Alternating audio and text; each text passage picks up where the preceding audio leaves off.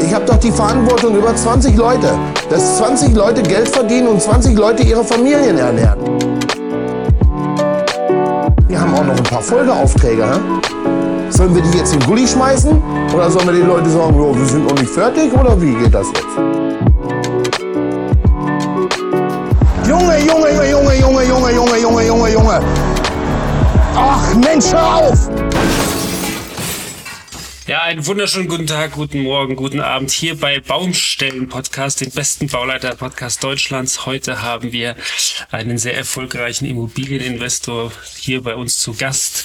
Vielleicht kennen ihn eigene, einige schon aus von YouTube. Heute ist Fabian Fröhlich bei uns. Herzlich willkommen, Fabian. Vielen Dank, dass du dir die Zeit genommen hast dass du bei uns bist. Ähm, du bist ja Immobilieninvestor, hast wie wir zwar studiert Maschinenbau und bist dann so auf die Baustellen gerutscht. Wie war das? Wie kamt ihr oder wie kamst du mit deinem Partner zu der ersten Baustelle, zur ersten Immobilie? Kannst du da ein bisschen erklären, erzählen? Ja, hallo David, vielen Dank für die Einladung zu deinem Podcast. Ähm, selbstverständlich kann ich dazu etwas erzählen, wie es so kam zu dem Renovieren, Sanieren. Und zwar ja, wir kommen ja ursprünglich aus dem Unternehmertum und haben dann gemerkt, so Immobilien sollten schon in, der, in dem Investmentportfolio mit dabei sein. Und dementsprechend äh, hat man sich dann mal mit dem Thema auseinandergesetzt. Dass es zu teuer ist, ähm, hört man ja heute jeden Tag. Die Immobilien dabei sind zu teuer, die Blase platzt und so weiter und so fort. Also als ich meine erste Immobilie gekauft habe damals, war das eigentlich schon genauso wie jetzt. Also die Auffassung aller am Markt war, es ist zu teuer. Punkt. Es ist zu teuer. Äh, Achtung, Immobilien, Blase und so weiter. Und dann haben wir halt uns ähm, ein bisschen überlegt, wie wir da uns absichern können dagegen, dass wir halt nicht den maximalen Preis immer bezahlen, um halt irgendwie hier abgesichert zu sein. Und das heißt, wir bezahlen verhältnismäßig schon immer den maximalen Preis, aber wir kaufen halt nicht die Objekte, die schon komplett fertig entwickelt sind. Also wir kaufen irgendetwas, wo wir noch ein bisschen Value Add reinstecken können. Also Value Add heißt, ähm, selber Mehrwert reinschaffen, wie auch immer, in äh, Form von Vermietung oder von äh, neuer Vermietung auf Mietoptimierung ähm, oder man kauft irgendwie eine abgefuckte Wohnung, ja, und saniert die halt komplett durch, um dann quasi die Wertschöpfung bei sich zu haben, anstatt beim Verkäufer. Und äh, so kam das, dass wir uns darauf spezialisiert haben, renovierungs- und sanierungsbedürftige Objekte zu kaufen ähm, Stück für Stück eignen, eignen wir uns dann natürlich immer mehr die, die ähm, Know-hows an für die Sanierung und können dann dementsprechend auch relativ günstig und schnell einen sehr guten Standard als Resultat bekommen. Wann, wann war das denn? Wann habt ihr eure erste Immobilie ähm, gekauft? 2016 war das, also sechs ah, ja. Jahre, ein paar Jahre Schon her. wieder sechs Jahre her. genau. Krass. Ja, ja äh, wir kommen ja quasi von großen Baustellen, Jan und ich. Äh, quasi Baustellen sind ja unser Beruf oder wir haben das ähm, gelernt oder zumindest hätten wir es in der Uni lernen sollen. Wie war das denn bei euch? Das war ja die Baustelle. Hast du vorher handwerklich, bist, warst du da vorher schon begabt oder seid ihr da einfach ins kalte Wasser gesprungen, habt geguckt, was können wir selbst machen oder wie war das für euch? Ja, also wir hatten ein, also nicht so viel den Plan am Anfang, haben einfach mal angefangen, so Learning by Doing. Und äh, ja, haben immer mal wieder irgendwie Handwerker beauftragt oder irgendwie befreundete Handwerker gefragt aus dem Netzwerk, ob die mal kurz kommen können, mal gucken können, was wir so machen müssen. Und ähm, dann haben wir auch teilweise Sachen selbst gemacht, um halt eben einfach Kosten zu sparen. Das war mhm. gerade am Anfang auf jeden Fall ein Riesenhebel, dass man da hier ähm, auch sich nicht zu schade war, um auch mal die Finger schmutzig zu machen, muss ich einfach sagen. Also im Nachhinein war das schon ein Hebel. Klar, wenn man richtig hart skalieren will, geht das nicht, dass man alles selbst macht. Aber ja. gerade am Anfang, so bei den ersten paar Deals, kann das schon echt wertvoll sein, was gerade auch ähm, den Exit angeht, dass man halt einfach eine größere Marge sich einholt, ja. Und ähm, so kam das. Also am Anfang haben wir natürlich nicht alles neu gemacht. Da haben wir halt irgendwie Wohnung gekauft, da muss man vielleicht mal durchstreichen, eine Küche aufbauen und irgendwie Boden verlegen, aber jetzt nicht gleich die Wasserleitung neu machen oder Elektrik. Das kam dann irgendwann später mit dazu, dass wir dann noch solche Objekte angefasst haben. Okay. Und bei diesen größeren Objekten, wo ihr dann ähm, quasi Gewerke rangeholt habt oder Firmen, habt ihr dann die Bauleitung und Bauüberwachung gemacht oder hat es dann ein Architekt oder der Auftrag, äh, Auftragnehmer gemacht? Wie war das dann? Ähm, wir haben das gemacht. Sehr gut. Wie war das für euch so? Ähm, ich meine, ihr habt ja dann schon ein paar Projekte selbst äh, abgewickelt vom Know-how, aber wie war das für euch dann quasi die Bauleitung zu übernehmen oder den Leuten zu sagen, was sie zu tun haben oder sie zu koordinieren? Was waren so die Probleme und was hat gut geklappt? Also das Thema auf jeden Fall war immer, wenn irgendwas schiefgelaufen ist, war immer jemand anders schuld. So, das habe ich ja, gelernt. Man kennt's. also immer, immer jemand anders war schuld. So, genau. Ähm, ich war auch ab und zu schuld, obwohl ich gar nicht wusste, um was es geht eigentlich. Und ähm, ja, es, es war halt immer so das Thema. Man muss halt wirklich jeden, jede Kleinigkeit muss man kommunizieren, weil was für dich selbstverständlich ist, heißt noch lange nicht, dass es für jemand anders auch so ist. Und am Ende des Tages dann bestellst du A und bekommst B, wenn du nicht aufpasst, ja. Deswegen ist schon wichtig, dass man ab und zu mal da ist und so ganz autonom läuft's nicht. Wenn man nicht vor Ort sein will, muss man halt echt einen Architekten oder einen Bauleiter, irgendeinen GU oder sowas beauftragen, der dann einfach die Verantwortung hat dafür. Ja. Oder ja, das, das ist ja dann quasi unser Job oder den Job, den wir gelernt haben. Aber das sagen wir auch jedes Mal, Kommunikation ist super wichtig.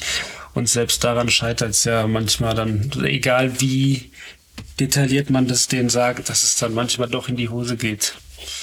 Was wir jetzt zum Beispiel hatten, es war zwar nur eine Wohnung, die wir saniert haben, aber das war jetzt ein aktuelles Beispiel. Das war jetzt so die letzte Sache, die schiefgegangen ist. Ähm, da hat der Trockenbauer oder der Wasserinstallateur oder der Fliesenleger, einer von den drei, mir gleich was schuld war, vergessen, ähm, dass, also am Ende des Tages war, war das Bad gefliest, komplett, aber es war kein mhm. Loch für den Abfluss am Waschbecken da. Oh. Jetzt sagt der Fliesenleger, der Trockenbauer hat äh, vergessen, das Loch zu machen. Der Trockenbauer sagt, ja, der äh, Wasserinstallateur hätte einen Rohrstutzen einstecken müssen, damit er weiß, wo er ein Loch zu schneiden hat. So, wer war jetzt schuld? Weil jeder weiß, unter einem Waschbecken muss ein Abfluss sein. Das weiß jeder von den drei. Wie habt ihr es denn gelöst? Ja, wir haben, ähm, also wir haben den Fliesenleger dann das Loch bohren lassen, ja. Okay. War dann natürlich nicht ganz richtig, aber muss jetzt nicht mehr. ja, typ, typische Sache. Oder keine Ahnung, was auch so typisch ist, dass die, dass zuerst gefliest wird und dann die Zagen reinkommen und du dann quasi entweder außen die Fliesen siehst, obwohl im Flur Teppich liegt oder innen, also weißt du, was ich meine? Die Dienrichtung wusste der Fliesenleger nicht. Und dann passt quasi da, wo sich Teppich oder Fliesen und Parkett treffen, da ist gar nicht die Tür.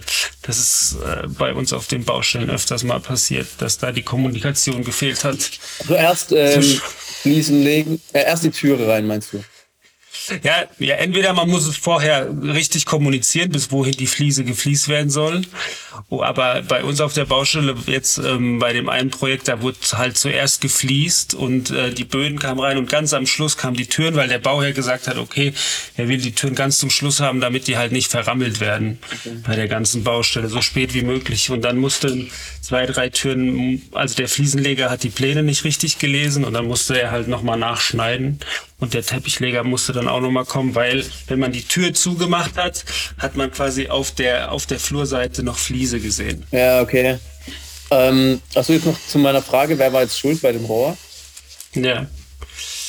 Puh, schwierig. Also eigentlich es ist so, dass eigentlich äh, der Trockenbauer, wenn er merkt, dass was falsch ist, hat er die Pflicht anzuzeigen, okay, Heizungswasserinstallateur, du hättest da, entweder muss er ihn fragen, wo kommt das Loch hin oder pass auf, du hast es da nicht angezeigt, du musst es mir da anzeigen.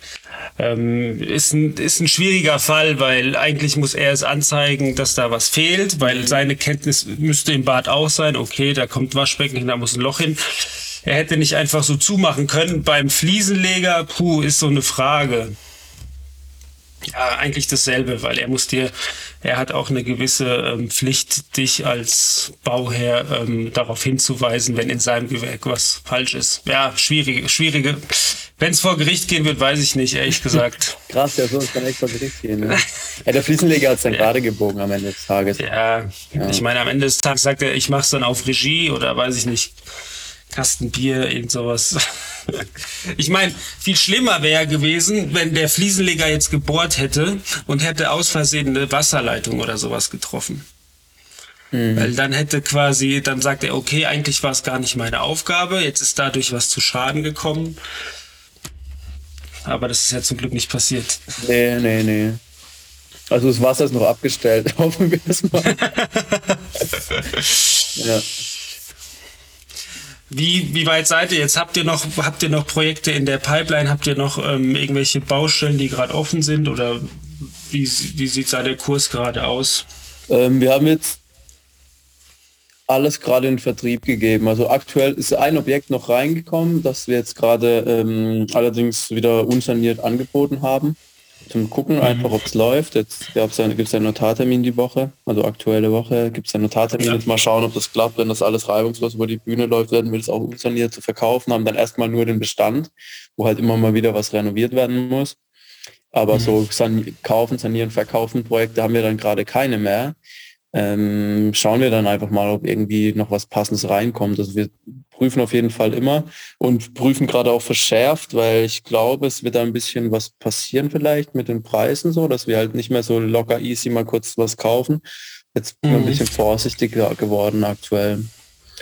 Genau. Wie, wie, siehst du das gerade mit den Zinsen? Also das ist zwar jetzt nicht so Thema von unserem Podcast, bei uns geht es eher um die äh, Baustellen, aber ähm, ich privat äh, tue mich da ein bisschen mit beschäftigen, beziehungsweise habe ich letztes Jahr meine erste Wohnung gekauft zum Buy and Hold, aber jetzt durch Krieg und Corona steigen ja die Zinsen. Was denkst oder also klar, keiner weiß, was passiert, aber was denkst du, was so die nächsten Jahr, äh, Monate passieren wird oder wie bereitet ihr euch davor? Ja, wir machen auf jeden Fall ein bisschen eine verschärftere Ankaufsprüfung, also was für uns das angeht, was wir kaufen, da denke ich nicht, dass wir irgendwie Probleme kriegen werden. Das Einzige, was halt mhm. ärgerlich wäre, man kauft etwas, das halt nächstes Jahr weniger wert ist als jetzt. Das wäre so ärgerlich auf jeden Fall. Dann, ja. ähm, was noch halt äh, dazu kommt zu den Zinsen, die gestiegenen Lebenshaltungskosten, die werden auch im Hintergrund bei der Bank bald angepasst, dass da irgendwie eine erhöhte Lebenshaltungspauschale den Leuten äh, zugerechnet wird und somit okay. die Finanzierbarkeit äh, in Hinsicht der Zinsen, in Hinsicht der Lebenshaltungspauschale und dann auch noch vielleicht ein bisschen mehr Eigenkapital. Ähm, was auch noch dazu kommt, es gibt es so ein paar Auflagen vielleicht ähm, bald, ja, gibt es schon bei den Fonds, äh, dass äh, Häuser einen gewissen Standard haben müssen, was äh, soziale und ähm, energetische Maßnahmen angeht dass man da halt irgendwie dann als Vermieter und Eigentümer Zeug reingedrückt bekommt, dass man eigentlich gar nicht auf dem Schirm hatte und somit noch mehr zahlen muss dafür. Und äh, irgendwann stellt sich dann halt mal die Frage, wer kann sich das alles überhaupt noch leisten? Ja? Also irgendwann wird es mal ein paar Leute geben, die sich nicht mehr leisten können. Bei Aluminium ist zum Beispiel ähm, so, 5% mehr Nachfrage bedeutet 50% höherer Preis, 5% weniger Nachfrage, 50% niedrigerer Preis, also Pi mal Daumen, jetzt lage mhm. mich nicht auf die ja. Zahlen fest, aber nur vom Prinzip her. Und das Gleiche ist halt auch bei den Immobilien. Wenn da die Nachfrage ein bisschen fällt, fällt halt auch der Preis überdimensional. Und äh, andersrum genauso. Das haben wir halt aber noch so zwei, drei Faktoren, die halt dagegen sprechen, wie zum Beispiel, dass es halt extrem viele Eigenkapitalkäufer gibt am Markt, die halt einfach übel Kohle haben, die ausgegeben werden muss, ja, dann zusätzlich gibt es äh, immer mehr Leute, die hier wohnen wollen, ja. Und äh, die kommen jetzt halt gerade aus der Ukraine zum Beispiel hierher, wollen irgendwo wohnen und äh, das steigt halt natürlich auch noch zusätzlich an. Das stellt sich halt auch die Frage, das eine drückt nach links, das andere nach rechts, wo pendelt es sich ein? Also ein bisschen was wird bestimmt mhm. passieren. Jetzt ohne die Ukraine wäre definitiv, denke ich mal, der Preis ein bisschen abgeflacht. Mhm. Du hast es vorhin angesprochen, ich glaube, das äh, Energiegesetz, ich weiß, weiß jetzt nicht, wie das Gesetz heißt, aber es geht darum, dass wenn das Haus, glaube ich, nicht ähm, genügend gedämmt ist oder nicht äh, äh, energetisch nicht auf dem neuesten Stand ist, dann muss der Vermieter quasi ähm, da mit zur, wird damit zur Kasse gebeten bei den Heizkosten. Ist das richtig? Ja, also ich Oder bin da jetzt auch nicht im Detail drin. Ah, okay. Und wir keine Beratung machen. nein, nein, nein, Quatsch. Lass uns lieber nochmal gucken, was wegen der Sanierung. Ja. ja. Genau. Es kann auf jeden Fall auch, also was die Sanierung angeht, äh, ähm, gibt es auch halt Themen, wie zum Beispiel, dass die Sanierung am Ende des Tages teurer ist als gedacht, weil halt auch die Preise mhm, viel ja. sind von allem. Die Handwerker das können auch teilweise ihre äh, Materialkosten, die sie einkalkuliert haben in Angeboten, gar nicht mehr halten und dann Wer zahlt die Differenz? Ja, irgendjemand. Hattet ihr den Fall schon oder ist es bei euch so, irgendwie ihr ein ähm, Angebot von einem halben Jahr hattet, aber jetzt die Preise gestiegen sind und der Handwerker zu euch kam und sagte, ja, ähm, puh, ich habe jetzt musste heftig einkaufen oder viel teurer einkaufen, lass uns doch in der Mitte treffen oder sowas. Wir kaufen den das Fall? Material ein. Ah, okay. Ich habe schon gemerkt, dass teilweise Sachen teurer wurden, aber wir sind da schon eigentlich ganz gut vernetzt. Haben jetzt äh, auch nicht komplette äh, Häuser gebaut, also wir sanieren ja nur. Und Ja. mir sind auf jeden Fall Fälle bekannt, bei denen die Kosten extrem aus dem Ruder gelaufen sind. Ja, sind, wir- sind mir Fälle bekannt. Hm.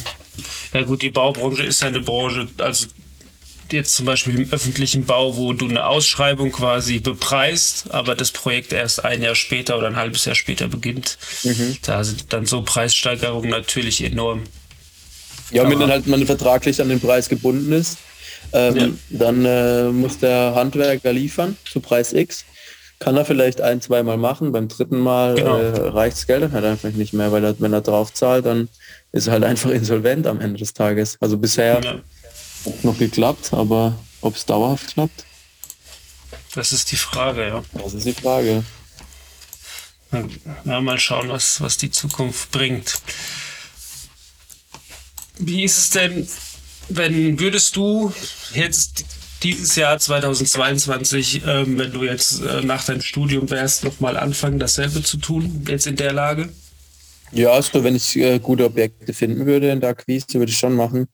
Ähm, die Frage ist halt nur, ob man halt gute Objekte findet. Also der, der Markt ist immer mehr ausgedünnt. Also es gibt weniger Deals aktuell, weil halt die Leute auch nicht mehr so verkaufswillig sind, weil die Mhm. halt einfach auch nicht wissen, was sie mit dem ganzen Geld machen sollen. Jetzt mal angenommen, du verkaufst irgendwie ein, erbt, ein geerbtes Mehrfamilienhaus, da liegt das Geld auf dem Konto und dann wird es halt schön von der Inflation zerfressen. Aber ähm, wenn man halt einen guten Deal findet, kann man schon machen. Ich würde halt, wie, wie wir es auch gemacht haben am Anfang, sowas kaufen, wo man halt selbst noch in den Mehrwert mit reinstecken kann, so dass das Objekt einfach definitiv mehr wert ist, nach, nachdem man es gekauft hat, weil man irgendwas daran optimieren kann. Ich würde es nicht ähm, als erstes Objekt irgendwas komplett Fertiges kaufen, Mhm. sei denn, es tut dir finanziell nicht weh oder es würde mir finanziell nicht wehtun in der Rolle nach dem Studium und äh, ich hä- hätte kein Problem damit, es zehn Jahre oder 15 Jahre zu behalten. Genau. Bei mir war halt immer so Business Case Anforderungen kaufen und dann direkt, dass es muss nach der Optimierung muss es einfach mehr wert sein, wie das, was ich bezahlt habe. Und ähm, wenn das gewährleistet ist, dann kann eigentlich relativ wenig passieren, meiner Meinung nach. Und ist euer Portfolio äh, Buy and Hold oder äh, macht ihr auch Fix and Flip oder macht ihr beides?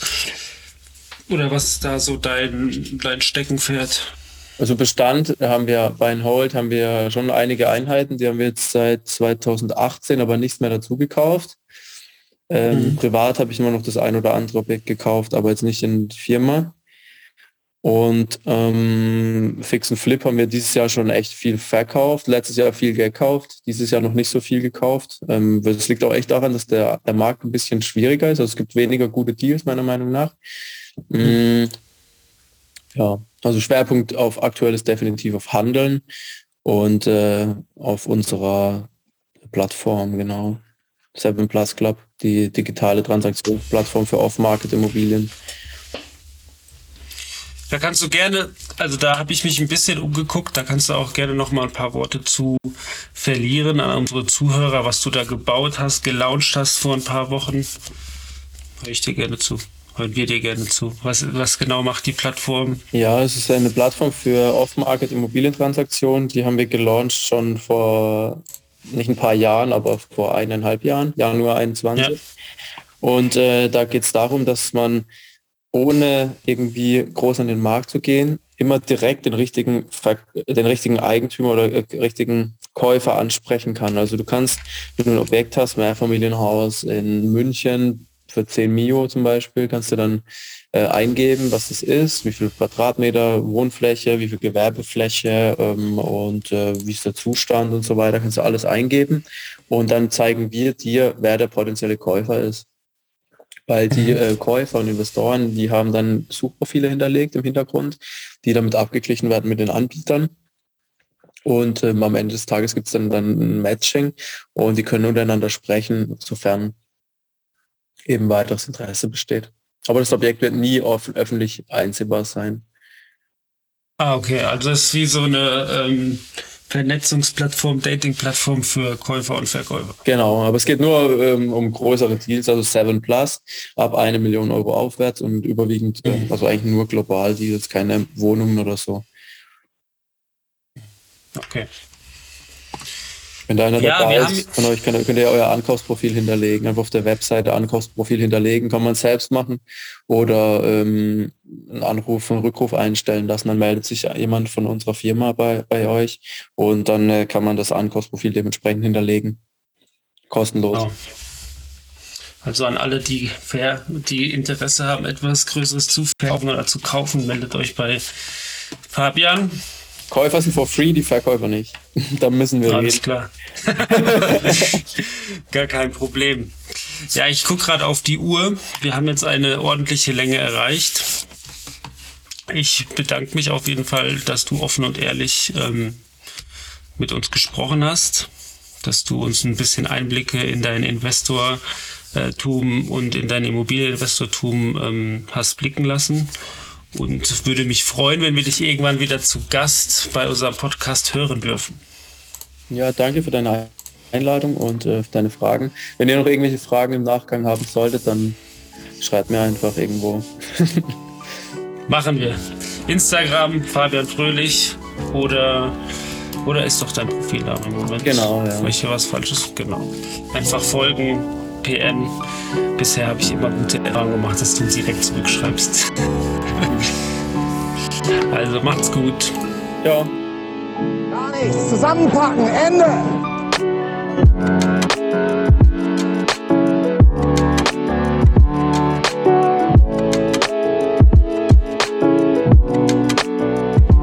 Kann doch niemand Bandmaß halten!